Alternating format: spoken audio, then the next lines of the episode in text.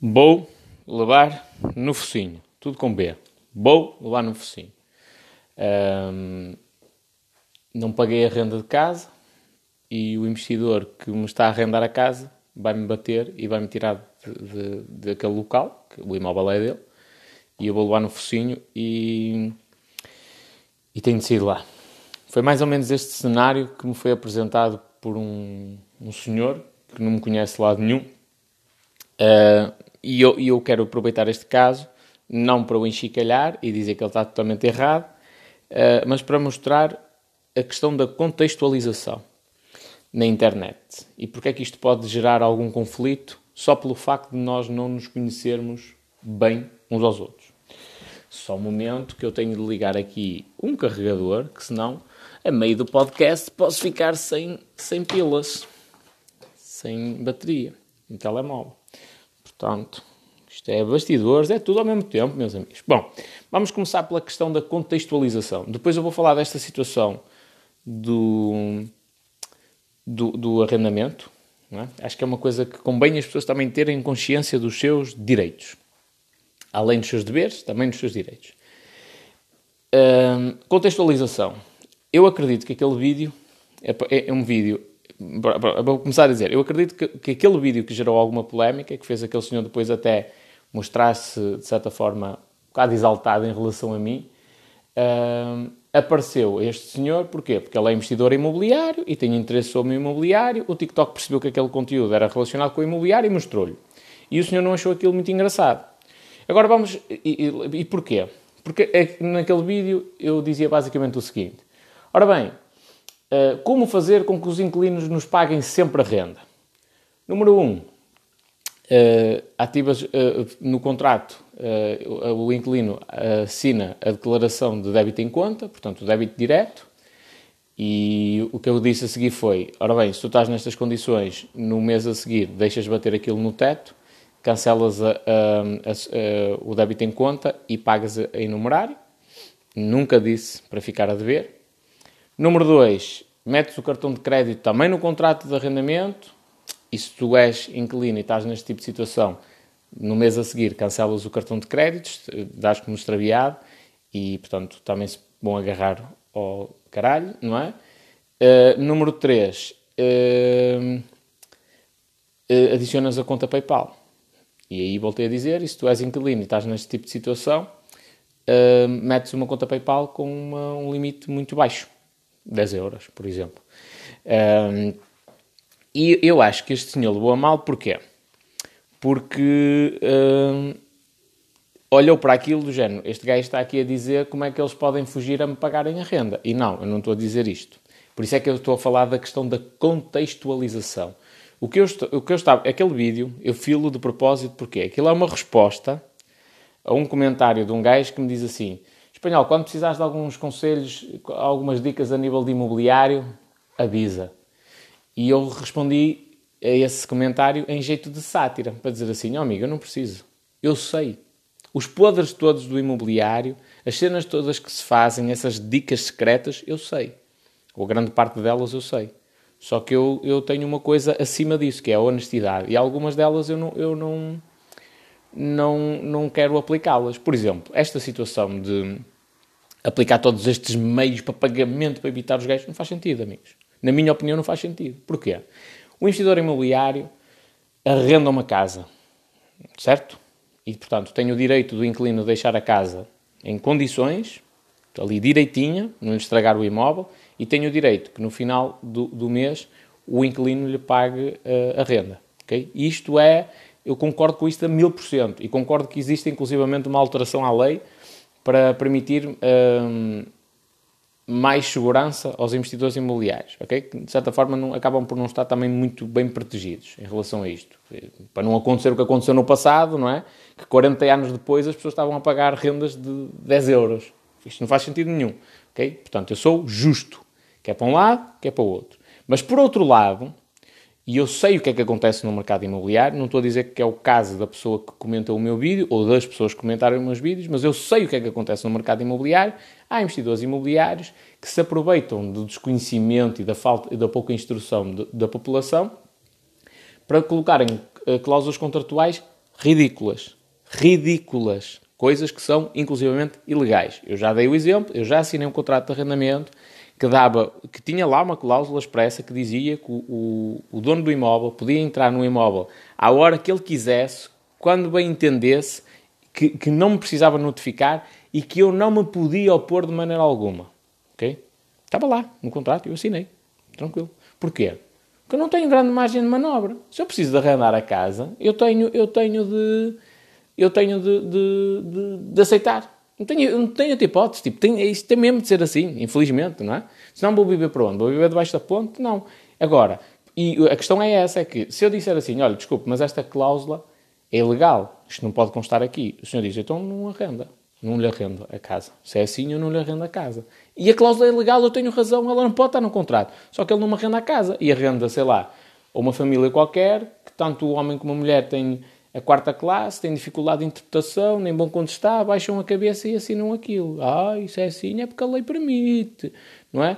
E, portanto, isto, a ilegalidade não está de, de meu lado, em aceitar uma cláusula que não é legal, não é? A ilegalidade está de, de parte da outra pessoa. E as circunstâncias da vida, às vezes, fazem com que eu tenha de aceitar essa situação. Foi o caso, não é? Tive de aceitar, tudo muito bem.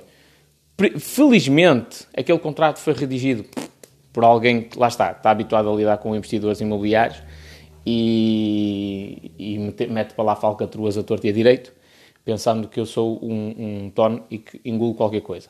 É? Uh, mas o, o senhorio em si era um gajo impecável, ultra honesto. Portanto, nunca aconteceu essa situação, nem ia acontecer, porque a primeira coisa que eu fiz quando mudei para a residência foi mudei o canhão das portas. Logo, imediatamente. Não há a partir do momento em que eu arrendo a casa e que eu estou a pagar, eh, meus amigos, aquilo é a minha casa. O imóvel não é meu, mas aquilo é a minha casa. Só entra lá dentro se tiver autorização para tal. Ponto final parágrafo.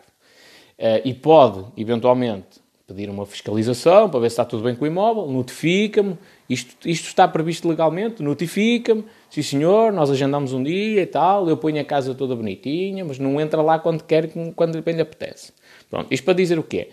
Depois há muitos investidores, volto a referir, não, não sei se é o caso ou não daquelas pessoas, e acredito até que não é, mas há muitos investidores que se aproveitam indevidamente uh, do desconhecimento das pessoas para tentarem minimizar o risco de incumprimento no pagamento das rendas. E há aqui uma questão muito importante que é qualquer investimento, qualquer, qualquer, até os mais seguros, qualquer investimento tem riscos. Qualquer investimento tem riscos. E no imobiliário o risco existe. Ponto. É um investimento mais seguro, mais conservador? Sim, mas o risco existe. E o risco é precisamente isto. É tu arrendares a casa a alguém que não é sério e que eventualmente te deixa de pagar. Nunca foi o meu caso, mas eu acredito que no caso daquele senhor, até pela, pela forma como ele reagiu, provavelmente já lhe aconteceu. Ok? Bom, tudo muito bem. E eu estou do lado do investidor, neste caso. A pessoa deixou de lhe pagar, tem de sair do imóvel e eventualmente tem de pagar aquilo que, que ficou a dever. Concordo perfeitamente. Não concordo com a outra parte também, que é o investidor fazer todas e, e toda e qualquer pressão uh, e, e, meter até cláusulas ilegais no contrato para forçar os inquilinos a pagarem. Por exemplo, neste momento, os investidores imobiliários estão com as calças na mão, não é? É muito difícil conseguir despejar alguém nesta pandemia do Covid-19. Muito, muito, muito difícil. E, portanto, aqui o risco pode-se confirmar e o investimento pode até dar prejuízo. Neste ano, a rentabilidade do imóvel pode ser negativa. Uh, ou não haver rentabilidade, neste caso. Uh, meu amigo, faz parte do risco que existe inerente aos investimentos imobiliários. Quem não está disposto a assumir esse risco tem obrigatoriamente de procurar outro tipo de investimento. Isto é a mesma coisa que se pedir assim, ah pá, eu vou investir em ações, mas eu nunca quero perder.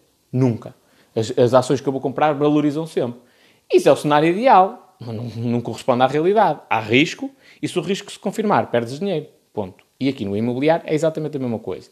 Contando aqui uma história sobre o imobiliário e porque é que eu respondi da maneira que respondi ao primeiro comentário.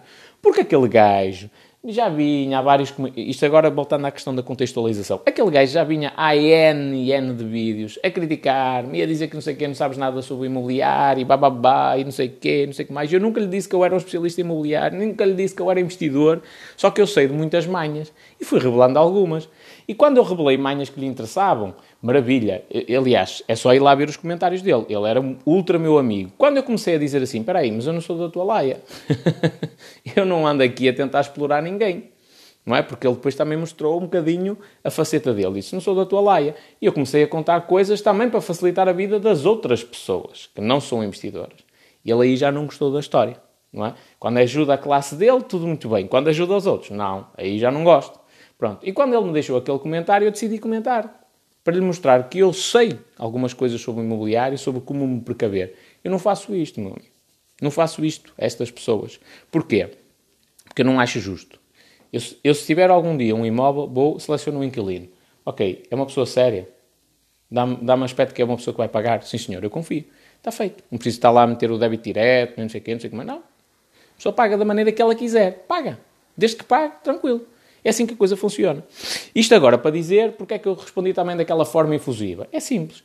Eu estive a falar com um investidor imobiliário uma vez, sou doutor novamente, aparece fatinho e gravata, é o ultra bem sucedido e tal, e vende coisas relacionadas com o imobiliário, o homem é que sabe. E o homem estava-me a dizer, isto não foi, atenção, isto não foi eu disse que disse, foi o próprio investidor imobiliário que me disse, ok? Que estava com problema com os estudantes de Erasmus, não é? Pandemia, os miúdos aqui em Portugal, sozinhos, sem dinheiro, sem aulas, e que estavam a pensar em entregar os imóveis, porque não estavam com condições para pagar. E o gajo ameaçou denunciá-los ao CEF, e, é lógico que eu vou dizer isto e o pessoal pensa assim: ah, mas isso não faz sentido nenhum. Para nós, amigos, que estamos no nosso país e sabemos as regras e tudo mais, agora põe-te no lugar de alguém que está num país diferente, não conhece a lei da mesma forma que conhece a lei do próprio país, não é? E está aqui sozinho, sem família, sem nada. Okay? E o gajo ameaçou que os ia denunciar ao CEF basicamente para tentar impedir que eles voltassem a Portugal. Isto para, para evitar o quê? Para evitar que os miúdos entregassem. Atenção, que eles estavam a ser sérios. Eles estavam a dizer: olha, nós não temos condições para pagar, nós queremos entregar os imóveis, apesar de termos ainda um contrato, nós queremos entregar os imóveis. Isto eram vários. Queremos entregar os imóveis, estamos a pensar regressar à nossa terra natal durante esta situação, pandemia e tudo mais já que a gente pode ter aulas online, podemos estar lá e assistir às aulas. E depois, um dia mais tarde, se nós retomarmos, tudo muito bem. Só que aquele investidor só pensa nos números. Esquece que existem pessoas, seres humanos, esquece que existem pessoas que têm fome, que precisam de comer, precisam de beber, precisam de um sítio para estarem confortáveis e não passarem frio e não serem expostos a, a, às, às, condições climáticas adversas e aos animais predadores, por exemplo. É? Esquece-se disso, que são seres humanos. Então ele olhou para a rentabilidade, para a rentabilidade média do portfólio e enquanto ela ia ser. Estou-vos a dizer isto da conversa que eu tive com o gajo. O gajo analisou a rentabilidade média do portfólio e Deus-me livre, aquilo ia ser um, um, uma rasteira muito grande. Então andou a ameaçá-los com coisas, volto a dizer, ilegais. Ilegais. Além da ameaça em si só já ser uma coisa ilegal, não é? Ele andou a, a dizer coisas que não tinham fundamento legal para pressionar aqueles miúdos, aqueles miúdos, a lhe pagarem as rendas. E, e eventualmente conseguiu, pelo que eu sei. Uh, eu acho isto, eu acho isto nefasto. ok? Um gajo desses não devia ganhar dinheiro. E, e aí sim devia lhe espetar um pouco acima. Acho isto nefasto. E então, quando eu respondi àquele primeiro comentário, ao inicial, não ao, ao, ao, que me disseram que me vão bater porque eu não pago a renda. Quando eu respondi àquele comentário inicial, eu estava a responder a uma pessoa que tem o perfil deste investidor. É exatamente igual. Tenho o perfil deste investidor, que é, eu não olho a meios para atingir os fins. Eu quero uma rentabilidade de 30% ano e, portanto, não me interessa se eu vou explorar as pessoas, não me interessa se a pessoa ficou desempregada e aconteceu um dissabor na vida, se está aqui numa situação de Covid. Não me interessa.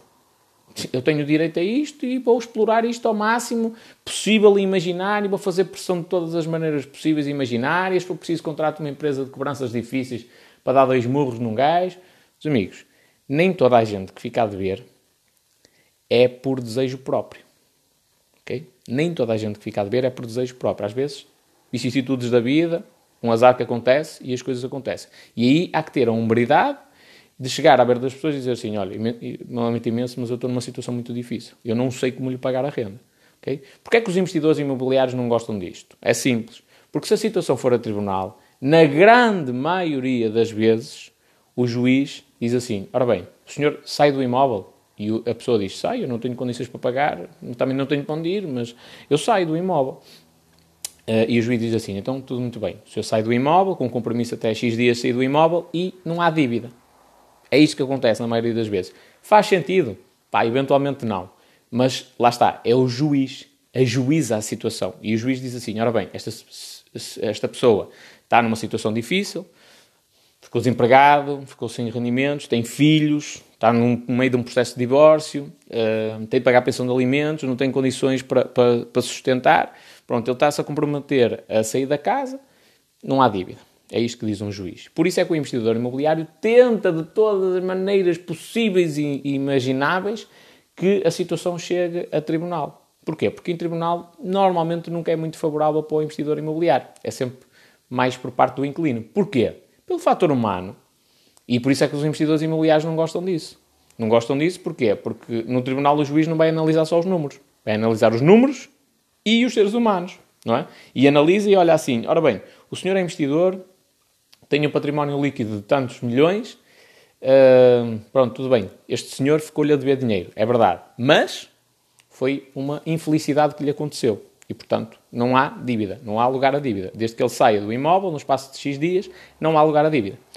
Uh, pronto, e é por isso que os investidores não gostam disso.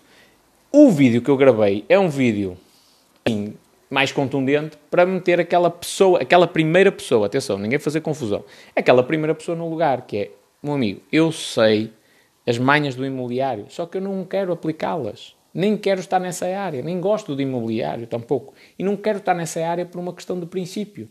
Que eu não, lá está, para eu ter a mesma rentabilidade que tu, e que esse investidor que eu, que eu falei aqui de, dos que ameaçou denunciar os estudantes de Erasmus ao CEF, para eu ter a mesma rentabilidade que tu, tinha de fazer isto às pessoas. E eu não quero, não é da minha personalidade, não aceito fazer. E, agora a questão da contextualização, novamente. E no meio de tudo isto, este vídeo aparece perdido a um homem que, eventualmente, é sério na área dos, que eu acredito que sim, que é, que é sério na área dos investimentos imobiliários, já lhe ficaram a dever rendas, ainda por cima um homem ligado ao boxe, não é? E vê um vídeo meu e o que é que diz? Olha lá, este gajo anda aqui a ensinar o pessoal a dar-me o calote. Diz, ah, se fosse contigo, dava-te logo dois morros no focinho. Meus amigos, muito importante, não é assim que as coisas se resolvem e por isso é que eu estou a gravar um podcast, porque eu quero que a pessoa fique mesmo com consciência de que, primeiro, não levei a mal, isso, uh, e que, eventualmente, a pessoa está a fazer uma má interpretação de toda a situação. Que, por isso é que eu estou a gravar um podcast que vai ser longo para explicar isto. Mas, importante para quem for inquilino, ninguém, ninguém tem o direito, mesmo que vós fiqueis a dever uh, a renda, de vos dar dois murros no focinho para vos tirar da casa. Ninguém tem esse direito. Okay?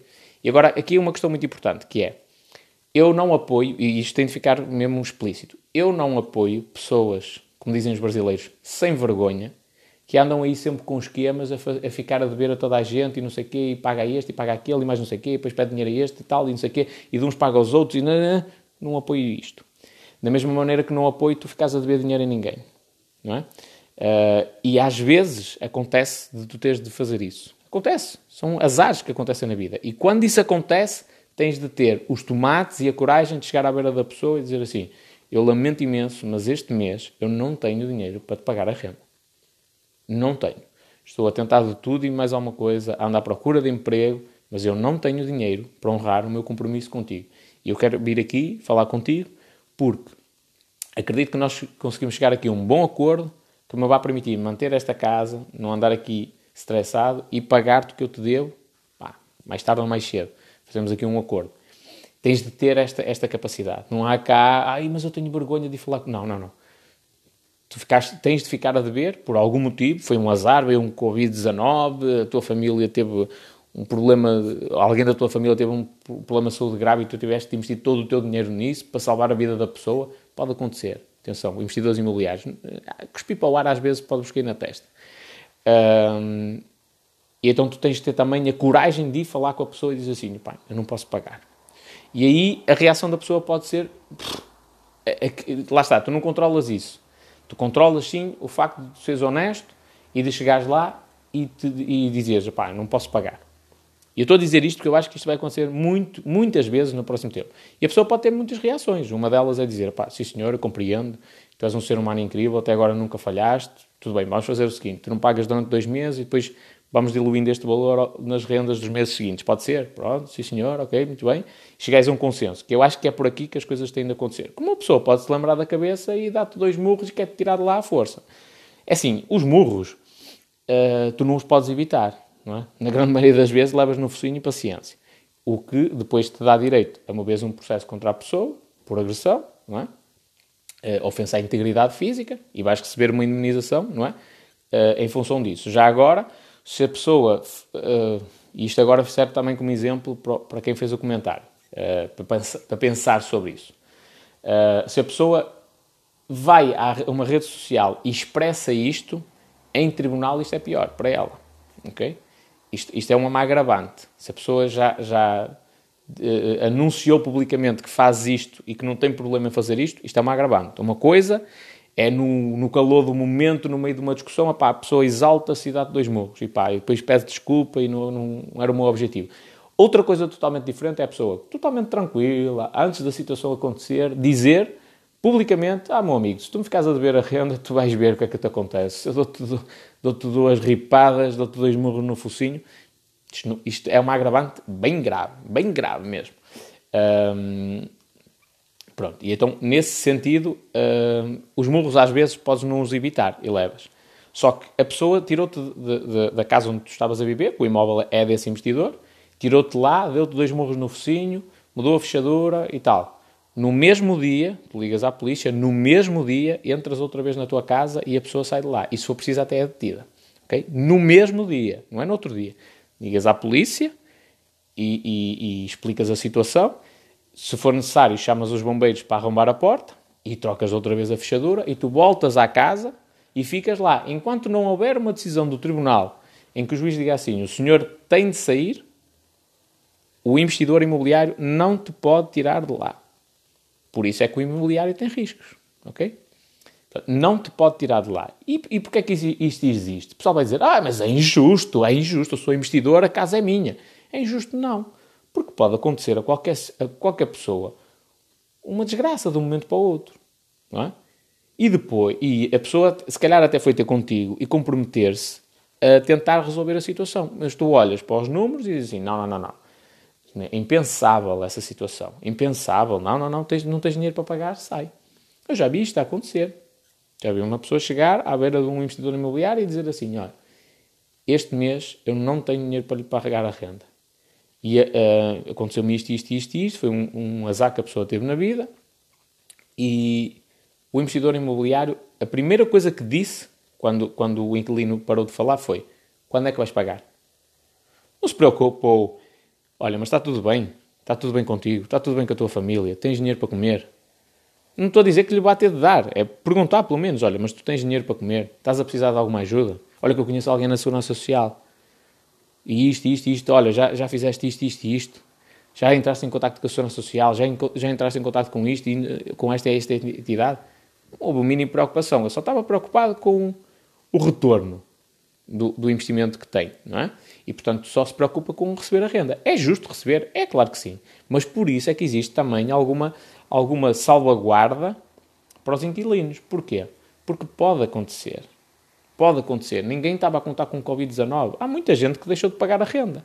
Há muita gente que, vai deixar de pagar uh, o empréstimo ao banco. E é exatamente igual. O empréstimo ao banco não, não é logo imediato. A pessoa não sai logo da casa se, se incumprir. Não é? não é uma coisa imediata. Uh, e, portanto, é bom que as pessoas tenham consciência em relação a isto. O que é que eu quero dizer com toda esta situação? Primeiro, foi a contextualização que eu acredito que tenha feito com que aquela pessoa tivesse uma má imagem de mim. Porque aquele vídeo apareceu assim do nada e a pessoa fica a pensar: epá, este gajo anda aqui a ensinar as pessoas a não pagarem as rendas? Não, completamente errado. Aliás, quem me conhece e quem, quem já tem vindo a seguir os meus vídeos e coisas do género sabe perfeitamente que se há coisa onde eu batalho é pela honestidade integridade. Porquê é que eu deixei de trabalhar com um gajo na área dos investimentos imobiliários? Porque ele era um bigarista. Simples. Epá, mas dava dinheiro? Dava, sim senhor.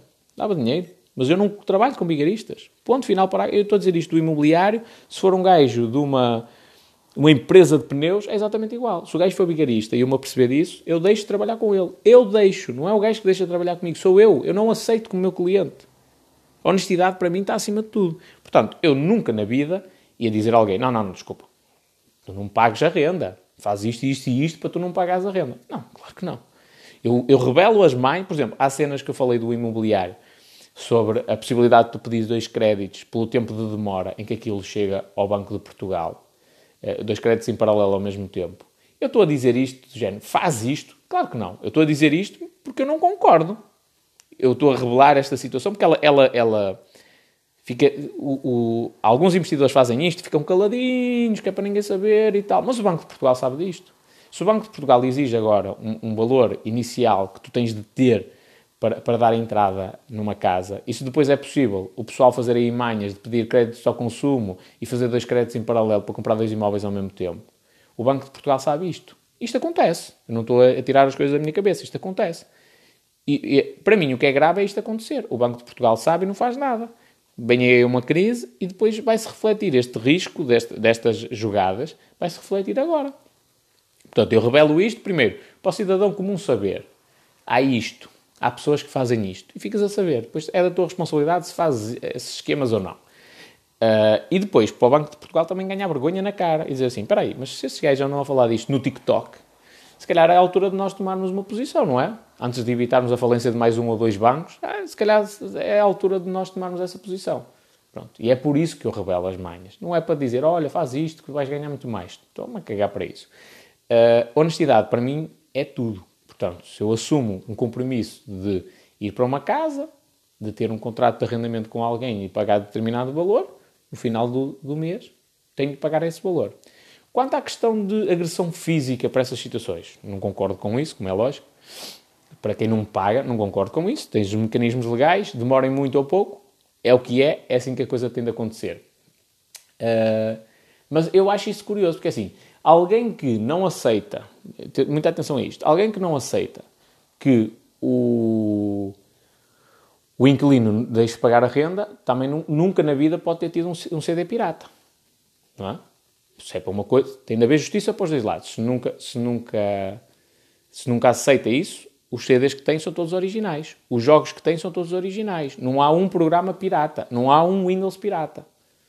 Não é? Porquê? Porque dá valor ao trabalho das outras pessoas, dá valor aos, aos investimentos das outras pessoas. As aplicações que tem no telemóvel são todas originais, não pode haver nada pirata, nada, nada, nada. E eu arrisco-me a dizer que a grande parte dessas pessoas, nós se as virarmos ao contrário, hum, vamos descobrir assim muita coisa feia, ok? Não estou, e volto a dizer, não estou a referir-me às duas pessoas que comentaram os, os vídeos, porque não as conheço a esse ponto, para saber isso. Uh, mas eu, eu quase que aposto em relação a isso. Por exemplo, esse investidor imobiliário que eu falei, que pressionou os miúdos de Erasmus, hum, lá está, para ele receber as rendas dele, ele vem publicamente dizer que, que ninguém lhe fica a dever rendas. Que na vida dele só uma vez é que lhe ficaram a dever e pagaram logo passado uma semana, um mês, uma coisa assim. E portanto ele vem publicamente a orgulhar-se disso mas andou aí cheio de cenas e a contar-me N de esquemas para não pagar as coisas, não é? Portanto, andou foi ele que me explicou como é que se tem Netflix de graça sem pagar, um, foi, foi, eh, anda sempre com esquemas a tentar arranjar software pirata. Portanto, isto faz sentido? Não, para mim isto é imoral, não é? Então, quer dizer, eu, eu não aceito que ninguém me fique a dever a dinheiro, não é? Não aceito que ninguém possa... Uh, uh, inviabilizar o meu investimento, mas em contrapartida não tenho problema nenhum em ter um Windows pirata no meu, no meu computador, não é? Uh, e estar a prejudicar o Bill Gates por causa disso. Ah, o Bill Gates ganha muito. Meu amigo, podia ganhar mais, não é? Tu, tu és investidor imobiliário, as pessoas também podem olhar para, para ti e dizer assim: é pá, o gajo ganha muito.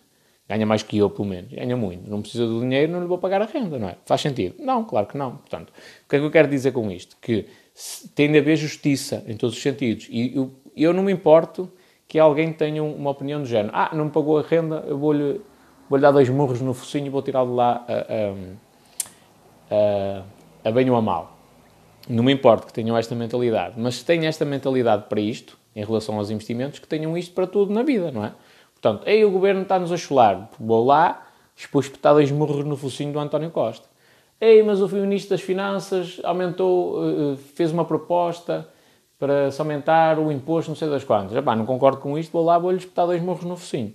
Se é para uma coisa, se a violência, se é para uma coisa, tem de ser para tudo, não é? E a realidade é que nós temos um país ultra corrupto.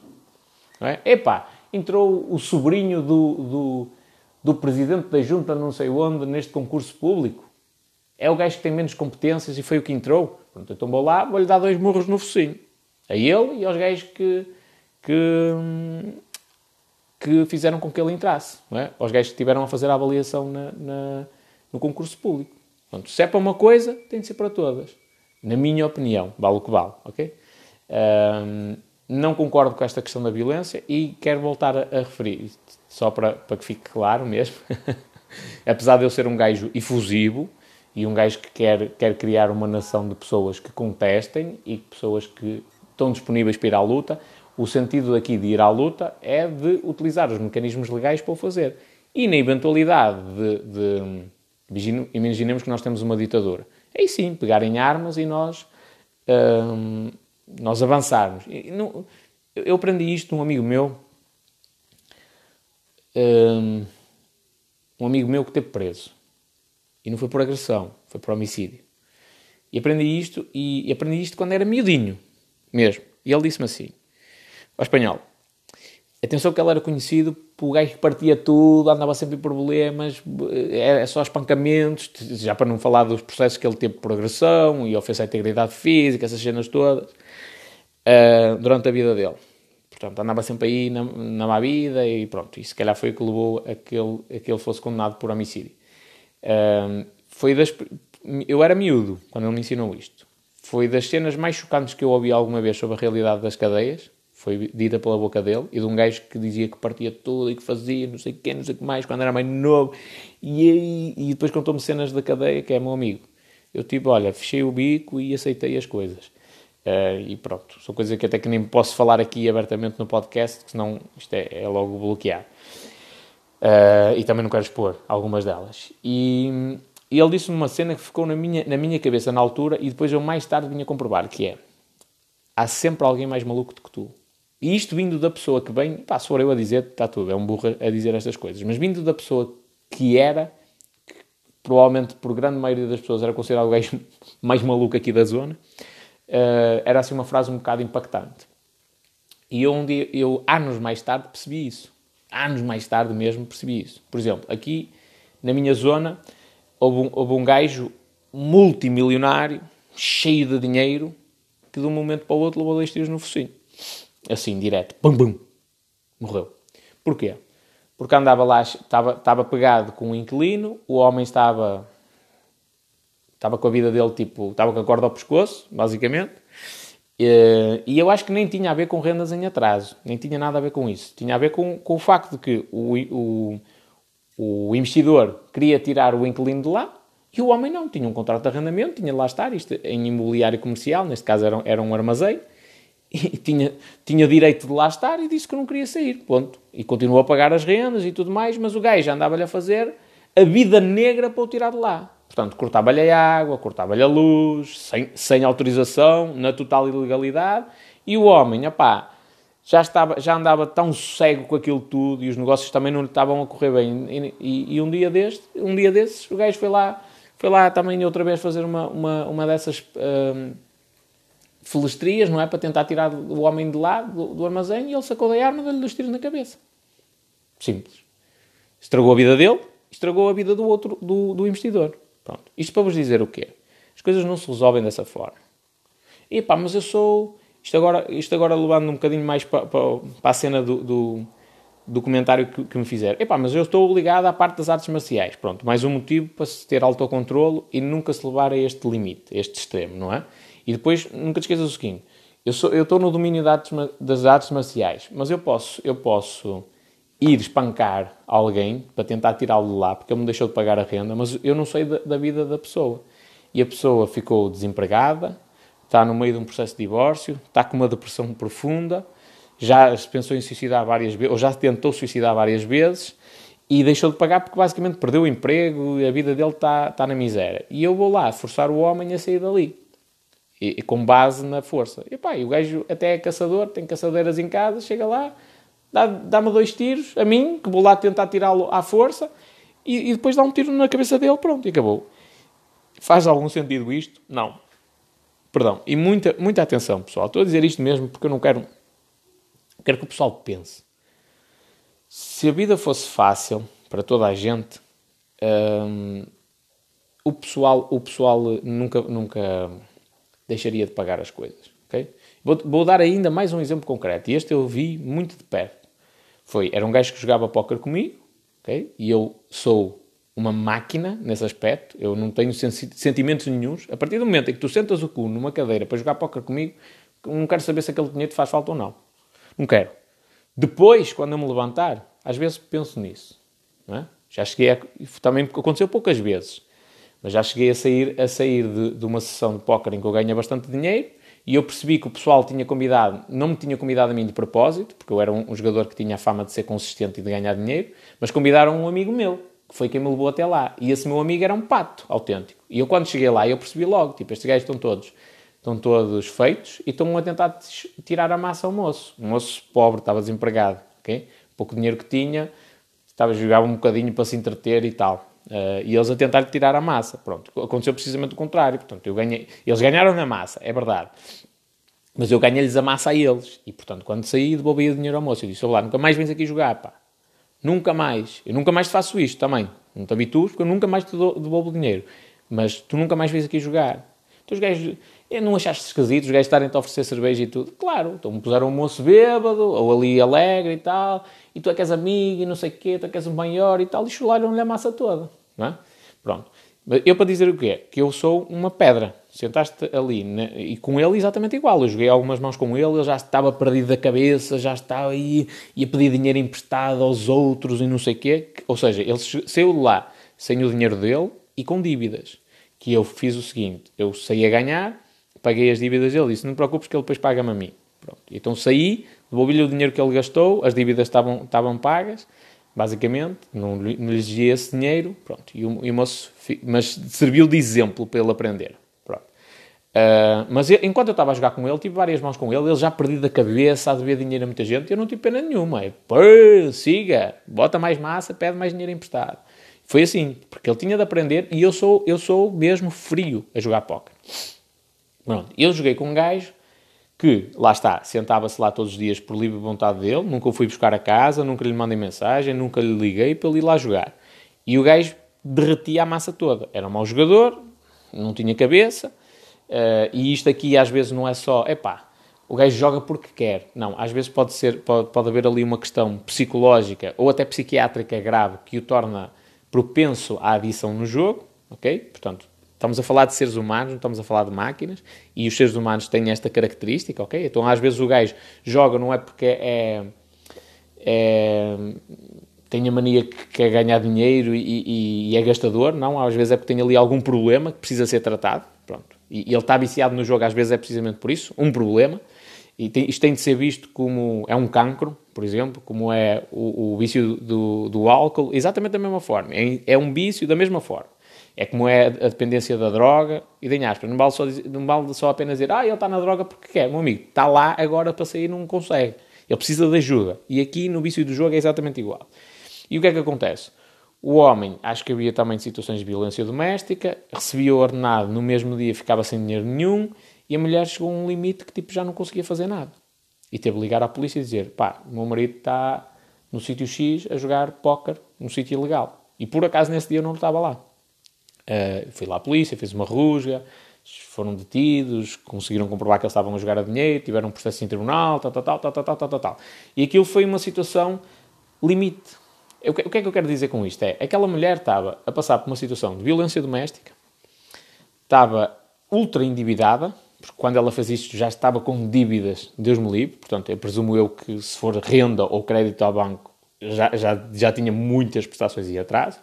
Tenho um marido que tem um problema uh, grave de adição e que tem de ser resolvido. Não é só dizer, ele dizer, ah, vou deixar de jogar. Não, tem de ser resolvido. Tem de ser resolvido. Precisa de acompanhamento. Uh, mas na prática, se, por exemplo, se o contrato de arrendamento estiver em nome daquela mulher, ela é que é uma sem vergonha. É? Como dizem os brasileiros. Ela é que devia ter vergonha na cara. E então, se a mulher deixou de pagar dois meses, vamos lá, damos-lhe um espancamento, tiramos a mulher da casa, tiramos-la para, para o meio da rua e pronto, está feito. A mulher tem alguma culpa disso? Não. São azares que acontecem na vida. É por isso que o investimento imobiliário tem um risco e que se pode confirmar a qualquer altura, tem um risco e por isso é que não é fácil se conseguir despejar um inquilino. Porque nós não estamos a falar. É mais fácil ir buscar um carro, por exemplo. O gajo comprou um carro, fez um crédito, ficou a dever, é mais fácil ir buscar o carro do que tirar alguém da, da, da casa. Porquê? Tem um motivo, claro que sim. O carro, opa, ele até pode ficar sem condições para ir trabalhar, sem um carro para ir trabalhar, mas tem transportes públicos, pode ir a pé, pode ir de bicicleta, pode ir da maneira que ele bem entender. Até pode demorar, ele pode trabalhar a 30 km. Vai a pé todos os dias, acorda muito mais cedo e vai a pé. E depois, no final do dia, outras tirada valente certo? Portanto, é muito mais fácil tirar o carro a alguém do que tirar a casa, porque a casa é uma coisa essencial. Da mesma maneira que, se tu ficares a dever dinheiro numa mercearia, não é? Uh, ficas a dever, estás a dever, sim senhor, mas o, o, o, o isto em, em, tribunal, o peso da dívida, de tu de deveres dinheiro porque tu foste lá comprar comida para alimentar os teus filhos e depois não tiveste condições de pagar, por exemplo, tu pediste, a pessoa acedeu, deu-te deu os bens alimentares antes de tu conseguires pagar, só que depois, por alguma, algum azar da vida, tu não conseguiste pagar. Isto é totalmente diferente de tu uh, ir jogar cartas e pediste-me 500 euros emprestado e ficaste-me a dever 500 euros. Não é? Uh, eventualmente, em alguma das situações, até pode haver perdão, que é o caso da alimentação. Tu podes até ir a tribunal e nem ser condenado. Porque isto depois é um juiz que analisa a situação e diz: sim, senhor, ou paga, paga tanto, ou vai pagar faseado, ou não vai pagar, ou vai fazer isto, isto e isto, pronto. Ou vai fazer trabalho comunitário, eventualmente. Mas, mas a situação é ajuizada, pronto. O que é que eu quero dizer com isto? Há diferentes tipos de situações e no caso de, da casa, em específico, não é fácil tu tirares alguém de lá de dentro por esse motivo. Porque é uma coisa que as pessoas precisam e que a qualquer momento pode acontecer um azar na tua vida e que tu precisas na mesma da casa e tu precisas é de apoio naquele momento. Então eu quero, eu quero apelar aqui a duas coisas. Primeiro, já, já dei aqui a indicação de que eu não concordo de todo com vigarices. É? De todo. Não concordo com vigarices e com pessoas que ficam propositadamente a dever dinheiro e até andam aí com esquemas e tudo mais. Uh, depois, se alguém te ameaçar que te vai bater para tu sair da, da tua residência, fica consciente dos teus direitos e que no mesmo dia eh, na tua residência do imóvel do investidor, no mesmo dia tu voltas ao imóvel e ficas lá e a pessoa bem pode... O máximo que pode acontecer é o investidor vai preso. Isto é o máximo que pode acontecer, nem que seja temporariamente. 24 horas, uma coisa do género, fica lá. Uh, é isto que pode acontecer. E depois pedes também proteção uh, se, se, eventualmente considerares que a situação se pode repetir. E depois, acredita, se algum gajo se lembrar de te querer dar dois morros no focinho para te tirar da casa dele só porque tu não estás a pagar a renda, a quantidade de chatices que ele vai ter vão ser muito superiores, mas muito superiores às que tu vais ter. Porque, lá, atenção, aqui pesa o bom senso, que é, tendo em conta que tu não estás a fazer as coisas de má fé, não é? Portanto, tu deixaste de pagar porque aconteceu algum infortúnio na tua vida. Então, aí é uma coisa. Agora, se tu andas aí com esquemas e de má fé, uh, se calhar até mereces esses murros. Novamente, eu não concordo com isso, mas se calhar até os mereces. Uh, e o juiz também não vai ser tão um gentil contigo, não é? Quando a situação for a tribunal. Mas fica a saber que se alguém te fizer esse tipo de ameaça, dificilmente uh, a coisa lhe vai correr bem. Uh, e depois eu, eu gostava também que os investidores imobiliários olhassem para isto. Investidores, não só imobiliários, investidores. Porque o, o, a minha convivência com investidores fez-me ver que a grande maioria deles só pensa em números. E esquece que do outro lado estão seres humanos. Por isso é que, uh, por exemplo, o gajo que, que, não foi este que me disse que se acontecesse com ele, dava dois murros, ok? Não foi este, foi o gajo original a quem eu respondi. Uh, o gajo está-me sempre a perguntar, olha, e então o teu milhão? Então o teu milhão? Então o teu milhão? Então o teu milhão? E eu já lhe disse, lá. Por isso é que eu lhe respondi da maneira que respondi. Eu disse, lá, tu é que te fixaste no milhão. Sabes porquê? Porque para ti, um milhão de euros é a coisa mais importante. Para mim não é. Se eu não cumprir esse objetivo, estou-me a cagar. Olha, já te falei do meu objetivo de reformular o sistema de ensino, tu nunca me vieste perguntar se eu já estou um passo à frente, mais próximo disso. Não é? Eu vou criar, isto já lhe disse, e já disse para ele escrever, com a data e tudo, eu vou criar o maior projeto de prevenção de afogamento do mundo. E eu nunca me vi ele a vir perguntar isso. em relação a essa questão. Eu já, eu já disse que vou criar um projeto para, uh, para, para defender mulheres vítimas de violência doméstica. Ele nunca me veio perguntar se eu já estava mais próximo de conseguir fazer isso. Por exemplo. Não é? Eu já lhe falei de, de, de, algumas ideias de apoio ao empreendedorismo e de facilitar a vida de, dos pequenos empreendedores que estão agora a começar. Nunca me veio perguntar em relação a isto. Porquê? Porque eu só olho para números. Só olho para o milhão. Um milhão, um milhão, um milhão, que é para eu ter na classe dos milionários. Eu estou-me a cagar para isso. Estou-me a cagar para isso. Estou-me a cagar para o dinheiro. Estou-me a cagar. Importa-me muito mais. Eh, eh, se eu morrer hoje sem ter um milhão de euros na conta, vou de consciência tranquila. Tranquilíssimo da minha vida. Não tenho problema absolutamente nenhum. Se eu morrer hoje, eu acho que vou, que vou insatisfeito. Porquê? O, o que é que eu quero dizer com isto? Reformulando um bocadinho. Se eu morrer hoje e não cumprir o objetivo de um milhão, tranquilo. Mas eu vou insatisfeito. Porque eu sei que há crianças a passar fome noutros, noutros pontos do mundo e eu não consegui fazer nada para resolver isso. Eu sei que há pessoas sem abrigo, que precisam de apoio. Não é, não é alimentação, não é dar um eurito, não é dar 50 centos. Precisam de apoio psicológico.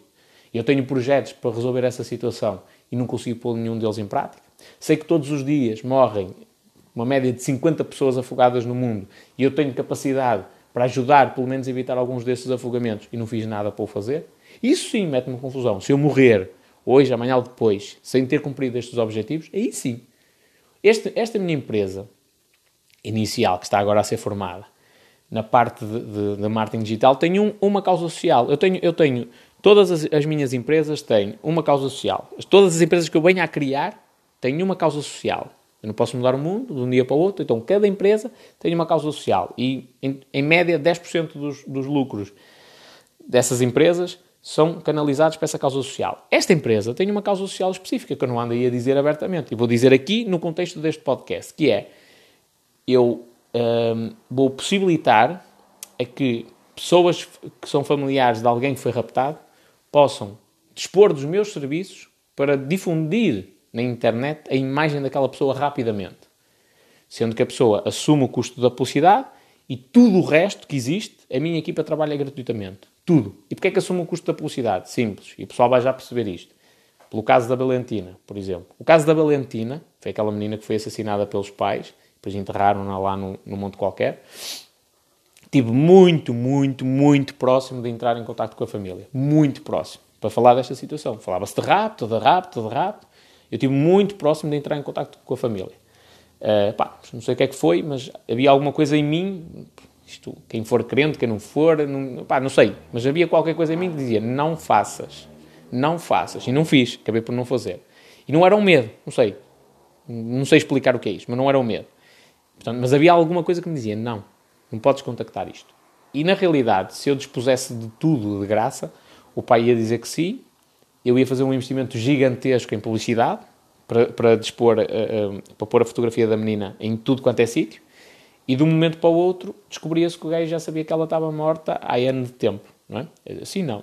Assim, os, os pais ou os familiares assumem o custo da publicidade, que é para realmente mostrarem que eles não se importam de perder tudo na vida para recuperar aquela pessoa, e eu assumo a parte da, da mão de obra e ponho a minha equipa inteira a trabalhar aquilo. Para quê? Para evitar raptos, para evitar situações de pedofilia. É? É, para evitar aquele pai que rapta o filho, vai para o Brasil e a mãe nunca mais o vê. É? E isto pode, é assim, ele pode fazer isso na mesma, pode. Só que depois, se ele estiver lá no Brasil e em todo o sítio onde ele anda com o miúdo uh, existir uma fotografia, porque hoje em dia tem essa possibilidade, existir uma fotografia de que o miúdo uh, está, uh, foi raptado, torna muito difícil ele fazer um rapto desses, ok? Muito, muito difícil. Pronto. Então isto pode evitar muitos raptos. E o que, é que eu, o que é que eu quero dizer com isto? Que é, não cumprir estes objetivos, para mim, é muito mais importante, é, é, é muito mais grave do que não cumprir o objetivo de ganhar um milhão de euros. Porquê é que eu quero um milhão de euros? Eu, pessoalmente. Para ajudar pessoas. Um milhão de euros, por, por que outro motivo haveria de ter só o dinheiro? Só para olhar para mim? É lógico que eu vou melhorar as minhas condições de vida, vou ter condições cada vez melhores, vou ter que, um, eventualmente no futuro, uma grande casa, um grande carro, sem sombra para dúvidas, o dinheiro há de fazer isso. Mas isso não tem comparação com o dinheiro que eu vou canalizar para outros projetos. Quer dizer que vou andar aí a dar notas às pessoas no dia a dia? Claro que não. Nem acho que isso resolve, sequer.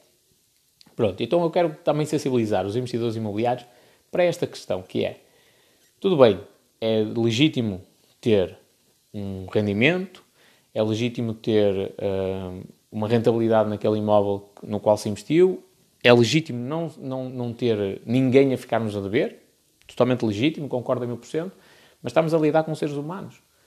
Quem é que diz que a pessoa que ficou a dever por acaso não está num estado depressivo gigantesco? Que já se tentou suicidar três ou quatro vezes? Quem é que diz que a mulher que te ficou a dever não é vítima de violência doméstica, o marido está metido uh, em tudo quanto é jogo e, e legal e, e, tráfico de drogas e coisas do género, ela é vítima de violência doméstica e ela que fica a dever porque ele tirou dinheiro. E ela até trabalha, até tem um emprego, ganha dinheiro, pode-te pagar, quer-te pagar e ele não deixa. Quem é que diz? É? Pensa nisto, pensa, pensa como ser humano. Porque, primeiro, nem tudo se resolve à porrada, isso é a primeira coisa. Uh, aliás, grande parte das coisas não se resolvem à porrada. A porrada pode servir para tu te aliviares, dás uns murros e tal, sentes mais tranquilo e achas que vingaste um, a tua honra, mas não vai resolver praticamente nada. E depois não estás a olhar para o outro lado. E aí é preciso ter inteligência emocional. É preciso depois no outro lado dizer assim, espera aí, mas porquê é que alguém me ficaria a dever dinheiro?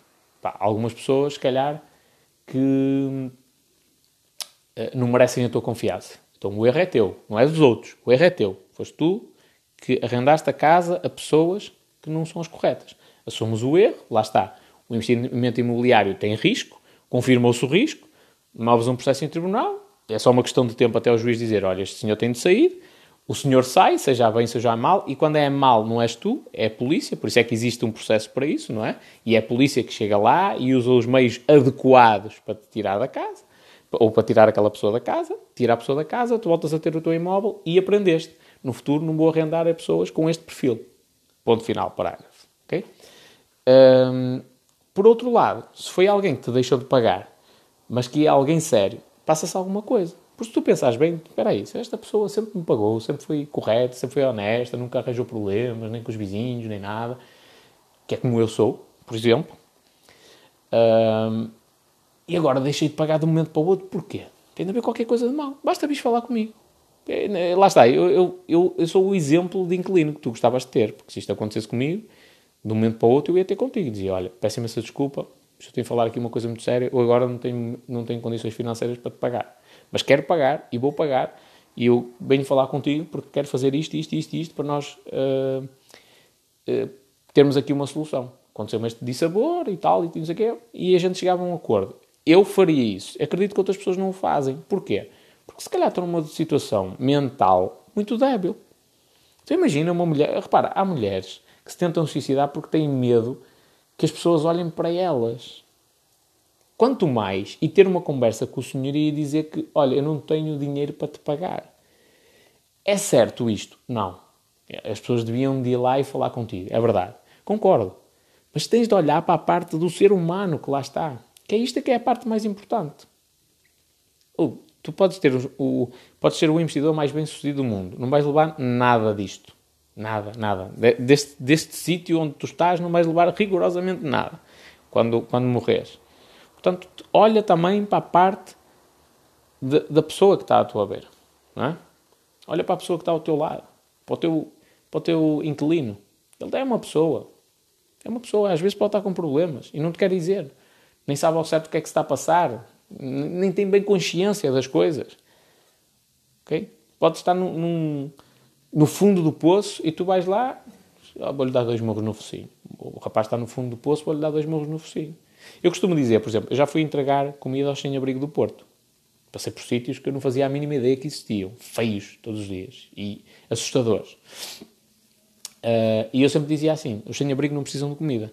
Precisam é duas chapadas no focinho. E aqui não é uma apologia à violência. Não é chegar lá e dar-lhes porrada para eles aprenderem. Não, claro que não. Isso está totalmente errado. Quando eu digo duas chapadas no focinho, é aquela chapada a padrasto. Tipo, com as costas da mão. Não é para magoar, é para tu, tipo, acordares para a vida. E lá. O que é que se passa? Tá, tá, tá, tá. O que é que se passa? Estou mal. Estou a fazer as coisas mal. O que é que eles precisam disso? Precisam de alguém que chegue lá e que lhes abra os olhos, que os ouça, que os trate como seres humanos, que não trate como um ser inferior. Olha, tipo, sobraram-me aqui restos, eu vou dar, posso dar um cão badio que anda aqui, ou posso dar um sem-abrigo. Pronto, vou dar ao sem-abrigo. Chego lá, pronto, olha, pega lá, pega, olha, tem, tem aqui um eurito, tem aqui 20 cêntimos, pega lá, pega lá. Isto não é humanidade. Humanidade é tu chegares lá, sentaste e dizes assim, olha, conta-me o que é que se passa consigo. Porque eles têm histórias interessantes. As pessoas é que não sabem disso. E há uma coisa comum, não sei se já fizeste este, este exercício, tu que me estás a ouvir, que, que fizeste este comentário da parte da violência. Não sei se já fizeste este exercício de ouvir as pessoas sem abrigo. Todas elas têm uma história interessante e todas elas têm uma história muito difícil. Muito. E o que eu vi em comum daquelas pessoas com quem eu falei é elas não tiveram a força mental, não é física, mental, para conseguir superar essa situação. E eu não gostava de passar por um décimo daquilo que eles passaram. Tem histórias mesmo, mesmo muito amargas.